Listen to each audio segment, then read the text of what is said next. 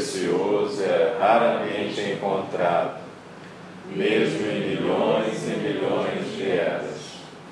A nós é dado vê-lo, ouvi-lo, recebê-lo e guardá-lo Oxalá possamos verdadeiramente compreender e praticar o significado das palavras do Tathagata. O Dharma, incomparavelmente profundo e precioso, é raramente encontrado, mesmo em milhões e milhões de eras. A nós é dado vê-lo, ouvi-lo, recebê-lo e guardá-lo. Oxalá possamos verdadeiramente compreender e praticar o significado das palavras do Tathagata. O Dharma, incomparavelmente profundo e precioso, é raramente encontrado, mesmo milhões e milhões de eras a nós é dado vê-lo, ouvi-lo, recebê-lo e guardá-lo. Oxalá possamos verdadeiramente compreender e praticar o significado das palavras do Tathagata.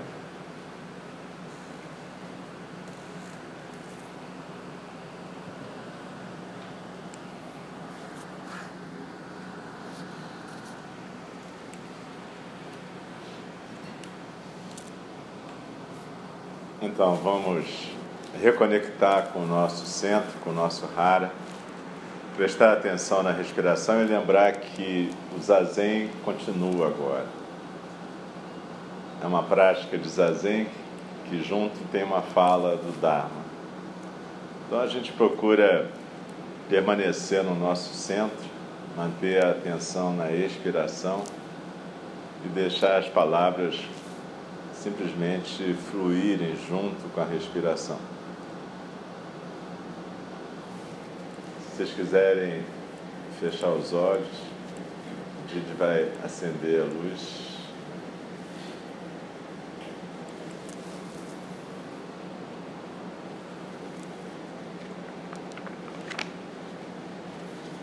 E nós vamos continuar o estudo do comentário de Dainin Katagiri Roshi sobre o capítulo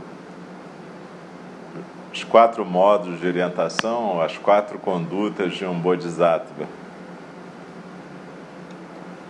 que em geral é o capítulo 46 do Shobogenzo de Dogen Zenji.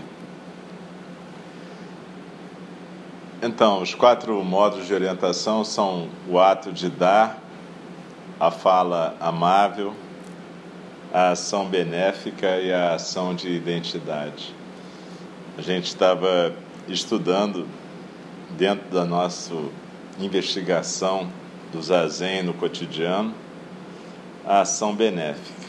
E a gente vai continuar então nesse ponto. E Dainin Katagiri Roshi continua. Podemos achar que crescemos por conta própria e, sem dúvida, devemos nos empenhar nisso. Mas esse esforço é apenas uma partícula de poeira. Pelo fato de ouvirmos o ensinamento do Buda, somos protegidos pela compaixão, ainda que não a compreendamos. O que temos de fazer é apenas ouvir e sentar aqui e agora mesmo. Talvez a compreendamos no futuro em cuja direção essa compaixão se estende. Todavia, a compaixão é acessível a todo mundo. É preciso compreender isso, tomar consciência dessa compaixão. Se o fazemos, damos realmente valor às outras pessoas e podemos, além disso, dar algo a elas. Podemos realmente ajudar os outros. Essa é a prática verdadeira. Os meios hábeis de educar, de conduzir as pessoas a uma vida pacífica ao nirvana, provêm da majestade do Dharma de Buda. Não se trata de uma técnica. Em nossa vida diária, geralmente queremos, em primeiro lugar, beneficiar a nós mesmos e depois, se dispusermos de horas vagas, ajudaremos os outros. Isso é muito comum. Mas o procedimento do Buda é exatamente o oposto. Praticamos juntos para beneficiar os outros e a nós mesmos. No mosteiro, por exemplo, comemos picles sem fazer barulho.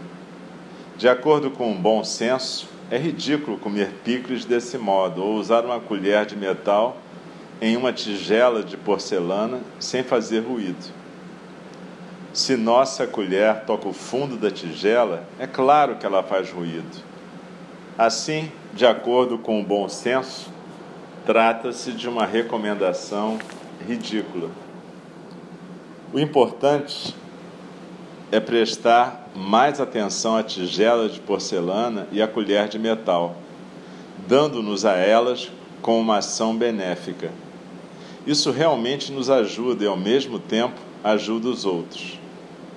Muito naturalmente, embora muitas pessoas vivam e pratiquem, todos podem praticar uma única coisa. Se não prestamos atenção à colher, usando-a com negligência, fazendo barulho. Então trata-se de uma prática desordenada e isso atrapalha a vida das outras pessoas. É por isso que a, a prática coletiva é muito importante para nós. Se comemos picles, primeiro servimos. Se usamos pauzinhos para comer, primeiro servimos os pauzinhos. Essa é a nossa prática. Seja onde for que estivermos, seja qual for a nossa raça, não importa.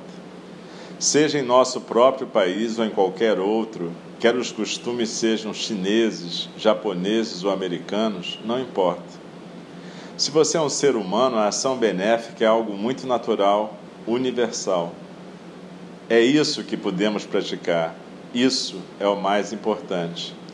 Podemos beneficiar um amigo, mas geralmente não podemos beneficiar uma pessoa que detestamos. Meu amigo Uroshi Yokoi sempre dedicava compaixão a todo mundo. Toda vez que ele dizia adeus a uma pessoa de quem não gostava, ele a mandava embora com um gachô. Ele ia até a estação ferroviária e, enquanto o trem partia, fazia gachô, que era uma manifestação da sua compaixão. Embora ele nada dissesse, eu ficava muito impressionado. Certa vez fui convidado por uma igreja católica para falar acerca do Zen em um curso que abordava as religiões existentes no mundo. Falei a respeito do cuidado que se deve ter com papel higiênico. E todos gostaram da minha palestra, pois nunca haviam ouvido falar dessas coisas. Quando lhes perguntei como utilizavam o papel higiênico, responderam que não prestavam atenção ao modo como faziam. Tiravam-no do rolo usavam apenas um pequeno pedaço e jogavam fora. Na próxima vez que você for a um banheiro público, preste atenção ao cesto onde foi jogado o papel higiênico. Quase sempre, apenas um canto do papel foi utilizado e jogado fora. Essa não é uma ação benéfica. Com esse tipo de ação, não podemos praticar o ato de dar e nem a fala amável em relação ao papel é preciso prestar atenção ao modo de usá-lo. Embora eu não esteja afirmando que devemos prestar uma atenção exagerada a isso. Se estamos muito ocupados, sem dúvida devemos usar o papel do modo mais rápido possível. Porém, ainda assim, há uma possibilidade de prestar atenção à existência do papel. Essa é uma comunicação maravilhosa.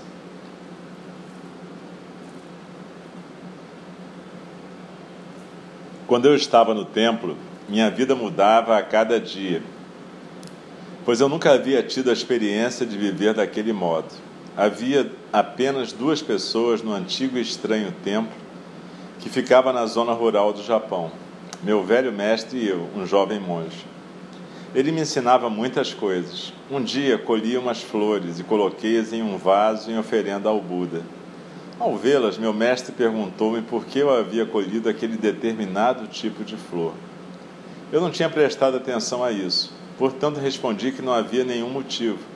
E que eu apenas desejava oferecer novas flores ao Buda. Ele apontou para um botão ainda fechado e disse que, se eu colhesse uma flor com um botão como aquele, eu não teria, ele não teria nenhuma chance de desabrochar. Ele sugeriu que eu deixasse o botão durante algum tempo até que ele crescesse mais um pouco, e então, quando eu o colhesse, ele teria alguma chance de desabrochar no vaso. Esse é um exemplo de ação benéfica. Isso é muito importante para nós. Quando colhemos as flores com indiferença, sem nenhum cuidado, não prestamos atenção a elas. Prestar atenção significa praticar o ato de dar a fala amável em relação à flor. Isso é benéfico a elas e ao mesmo tempo a nós. Meu mestre também me ensinou como limpar o tatame japonês com uma vassoura especial. Todo dia eu usava a vassoura para limpar o quarto, mas a usava sem pensar, não prestando nenhuma atenção ao modo como eu limpava. Meu mestre ensinou-me a prestar atenção ao tatame, limpando no sentido das carreiras de palha e não no sentido contrário. Depois disso, eu praticava o ato de dar em relação ao tatame e à vassoura. Eu podia expressar-lhes a fala amável e, ao mesmo tempo, essa ação também era benéfica para mim. Também fui ensinado a limpar o terreno do lado de fora do templo com vassouras de bambu que nós mesmos fazíamos. A princípio, quando limpava o terreno, as marcas das vassouradas faziam um zigue-zague. Meu mestre ensinou-me a prestar atenção às marcas da vassoura, a fim de compreender como eu a usara e varrer de um modo que deixasse as marcas em linha reta. Então o terreno ficava muito bonito. Isso não tem nada a ver com o fato de deixarmos marcas bonitas ou não. O importante é prestar atenção à vassoura a fala amável dedicada a ela. Devemos prestar atenção à vassoura, ao solo e ao quintal do templo. Esse último não é só para você, para mim ou para os mestres. Ele pertence a todos os seres sencientes. Praticar o ato de dar e a fala amável é benéfico ao quintal, à vassoura e a nós. Quando você limpa o seu quarto, preste atenção aos cantos e à parte que fica sob a mesa. Há muitos lugares fáceis de se limpar, mas sob a mesa ou sob a escrivaninha é mais difícil e às vezes evitamos o que é difícil de alcançar ou de ver. Mas limpar dando atenção ao quarto todo é para nós uma importante prática. Isso é praticar o ato de dar a fala amável em relação aos quartos, aos cantos e a nós mesmos. Isso é benéfico para nós podemos então nos comunicar com todos os seres sencientes. Pode apagar a luz, por favor.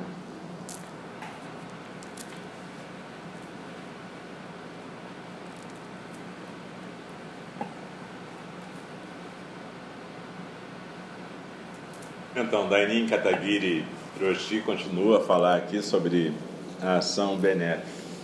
Na verdade, ele termina aqui esse terceiro modo de orientação do Bodhisattva. Depois vai continuar com a ação de identidade, que é o quarto modo que a gente vai ver semana que vem. Mas o importante aqui é a gente perceber exatamente que o zazen continua não só enquanto a gente está sentado na plataforma, mas em cada ato da vida cotidiana. É isso que ele chama de dar a fala amável, dar a ação benéfica para a vassoura, para o quintal, para a escrivaninha, para o chão, para nós mesmos. Aí você fala, mas o que é dar a fala amável? Ficar conversando com as coisas? Não é ficar falando com as coisas, é exatamente dar a presença plena, a presença conscientemente plena. Dessa forma, a gente está falando com todos os seres sencientes, com toda a criação. Na verdade, o Dharma de Buda se manifesta em tudo, através de tudo, inclusive através de nós. Nós não somos diferentes do resto de todos os seres da criação. E essa, esse é um ponto importante da ética budista, da forma de comportamento budista. A gente não faz essas coisas porque nós somos bons ou porque é o mais certo a gente faz simplesmente porque isso expressa a nossa identidade com tudo que é. Isso expressa o fato da gente não criar uma diferença entre nós e tudo que existe. Nós somos uma singularidade, um momento de existência do cosmos. E o cosmos se manifesta através de nós, da gatinha, da escrivaninha, do chão. Quando a gente fica fixado na identidade da diferença, a gente fica preso nas nossas historinhas. E aí a gente começa a ficar cultivando essas histórias, as emoções, tudo aquilo que é importante a gente acolher e reconhecer, mas é importante também não cultivar. A gente reconhece tudo o que acontece como expressão da natureza de Buda, mas exatamente por isso a gente não escolhe alguma coisa para cultivar. E ao contrário, a gente oferece a presença plena sempre. Então, na hora da limpeza, a gente limpa com presença plena. Na hora do zazen sentado quieto, a gente senta com presença plena. E a gente não julga aquilo, a gente simplesmente está presente fazendo o que deve ser feito. Isso é importante também porque se a gente percebe a questão do engajamento budista, a gente às vezes pode achar que a prática do zazen é como se fosse simplesmente um ato formal, onde a gente treina alguma coisa e que a coisa importante acontece exatamente na ação social, na ação voluntária, naquilo que a gente vai fazer engajado na nossa comunidade. E às vezes a gente até passa a descuidar um pouco do zazen formal, como se ele fosse simplesmente uma obrigação ritualizada.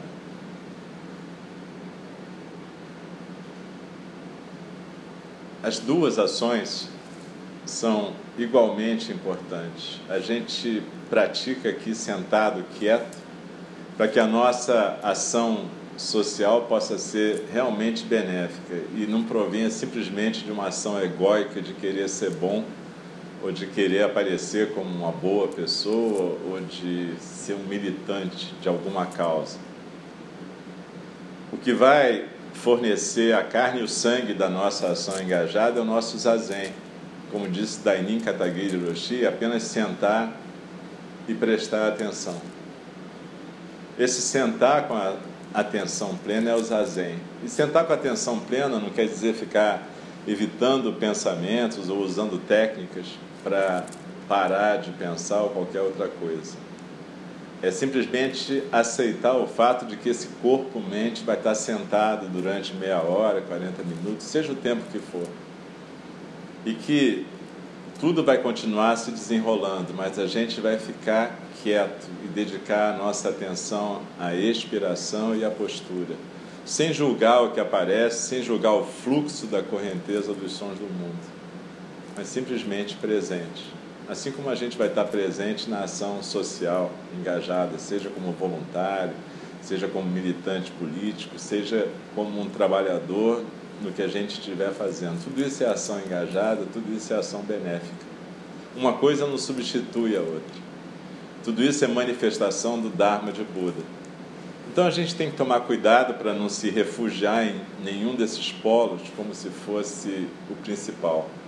Nem se refugiar no zazen e nesse aparente cultivo de uma espiritualidade alienada do mundo, e nem se refugiar na militância ativa como se isso fosse a única coisa que pode modificar o mundo. Existem polos de manifestação da prática. E esses polos são todos importantes. Um não deve ser privilegiado em relação ao outro. E, na verdade, um vai possibilitar o outro. É importante a gente perceber que cada um de nós é uma manifestação importante da natureza búdica, do Dharma de Buda. Cada um de nós é importante como alguém que vai manifestar esse Dharma de Buda. Cada um da sua maneira singular. Mas procure se ver como um praticante e como um professor. A cada momento, não importa quem esteja por perto, às vezes vai estar só você, o tatame, ou o chão, a vassoura, o pano, não importa. Naquele momento você é a manifestação consciente do Dharma de Buda. E o jeito que você tratar o pano, o chão, vai ser o jeito que você vai tratar todos os seres sencientes. Respeito e dignidade a gente não escolhe para quem dá, a gente pratica dando o tempo todo, seja para qual for o ser senciente. Não adianta a gente escolher alguns que a gente gosta e aqueles que a gente não gosta a gente maltratar. Então tem todas essas regras aparentemente ridículas, como Dainin Katagiri Roshi fala aqui, regras que frequentemente a gente pratica no cestinho, comer sem fazer barulho, sem bater, sem ficar fazendo um som com colheres e tigelas, tratar as cadeiras com carinho, sem ficar arrastando com barulho. Tentar ser tão delicado na vida diária quanto a gente é delicado no zazen. Cada momento desse é uma prática que vai estimular a compaixão. Cada momento desse é um treinamento de compaixão. Então não adianta você querer treinar a compaixão simplesmente se voluntariando em alguma causa bacana. A compaixão a gente treina puxando a cadeira com cuidado, sem fazer barulho, comendo sem fazer barulho, lavando as coisas com delicadeza, sem jogar a louça, sem ficar jogando as coisas no chão. Quando a gente pega um material de limpeza aqui no templo, depois a gente devolve ele para o lugar onde a gente achou. Isso tudo é importante para a gente se habituar a praticar o respeito, a dignidade e a compaixão. Isso não são atos simplesmente de uma formalidade vazia. Tudo pode virar um ritual vazio. Sentar aqui, fazer uma cerimônia, limpar um chão, comer, cozinhar. E tudo pode ser uma manifestação plena do Dharma de Buda. Vai depender da gente, vai depender da atenção plena. Então, Zazen é esse estado de prática contínua que Dogen Zenji fala. É claro que às vezes a gente consegue, às vezes a gente não consegue, tudo bem. Isso não é para se tornar uma neurose obsessiva, mas é para se tornar uma prática contínua, com delicadeza, firmeza e leveza ao mesmo tempo. Mas cada vez que a gente ficar obcecado com alguma coisa, seja com estresse, cada vez que a gente for ensinar alguma coisa para alguém sem paciência, cada vez que a gente maltratar um ser senciente, seja uma vassoura, seja um cachorro, seja uma outra pessoa, a gente vai estar fixado na nossa identidade pequena, egóica e mesquinha. Não se confunda com isso. Cuidado amoroso pode ser firme, mas não é grosseiro. Cuidado amoroso não é áspero, não é rude. Ele pode ser firme, pode ser duro às vezes, mas ele não é grosseiro e ele tem uma leveza. Ele, se o cuidado amoroso está te desgastando, é porque você está colocando força demais e porque você está atuando o teu ego e não está deixando a energia fluir através de você, mas está tentando ser a origem da energia. Então, quando você começar a ficar muito cansado demais das pessoas, não culpe as pessoas, culpe a sua prática equivocada. Alguma coisa está errada na prática. Alguma coisa você não está percebendo ou você está ultrapassando um limite seu, mas não é culpa das pessoas, não é culpa do mundo. O mundo é do jeito que é, e a gente está aqui para aprender a lidar com a natureza búdica como ela se manifesta. Então perceba que você buscar ser um praticante é uma coisa difícil realmente, não é, é a prática não é, digamos assim, para os fracos, né? a prática é para quem tem disposição. E é evidente que tem dias que a gente vai estar sem disposição, tem dias que a prática vai ser mais pífia, patética ou fraca. Tudo bem, acontece. Mas o importante é a gente não perder a aspiração, como dizia Dogen Zenji, a aspiração da prática. Acordar todo dia com essa aspiração. Se a gente vai conseguir ou não é outra questão. Não é uma aspiração com expectativa, mas é uma aspiração com intenção. Intenção é diferente de expectativa de resultado. Intenção é você colocar a atenção plena e corporificar a atenção plena. O resultado não depende só da gente, nunca depende só da gente. Então a gente não fica se julgando pelo resultado, nem julga as pessoas pelo resultado. A gente continua colocando intenção, intenção para atenção plena.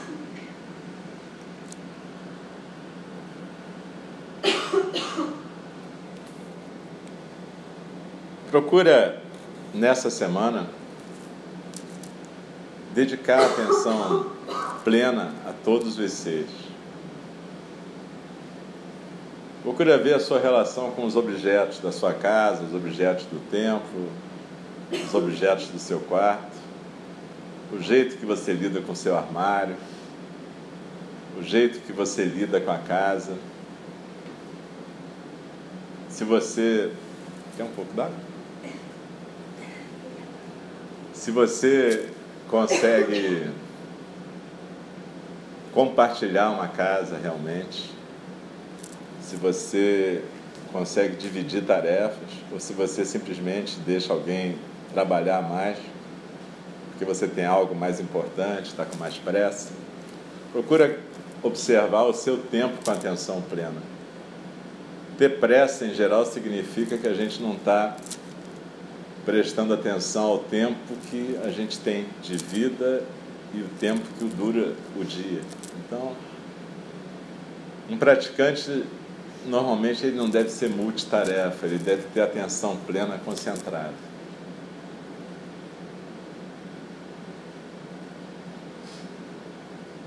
Então vamos essa semana dar uma caprichada na prática, um upgrade na nossa prática com leveza, mas com intenção.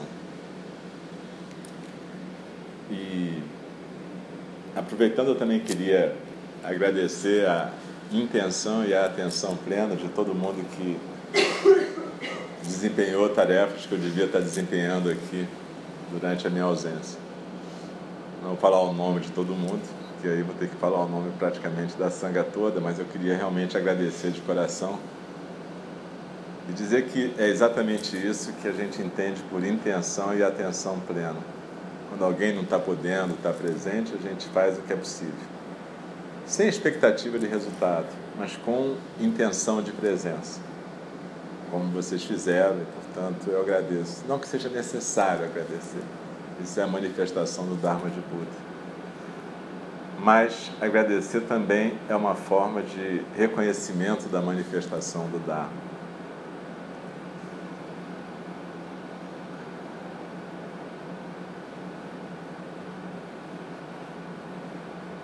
Desliza na expiração, fica um pouco mais no silêncio e dedica essa fala amável do seu lugar na almofada, da sua respiração, do seu corpo.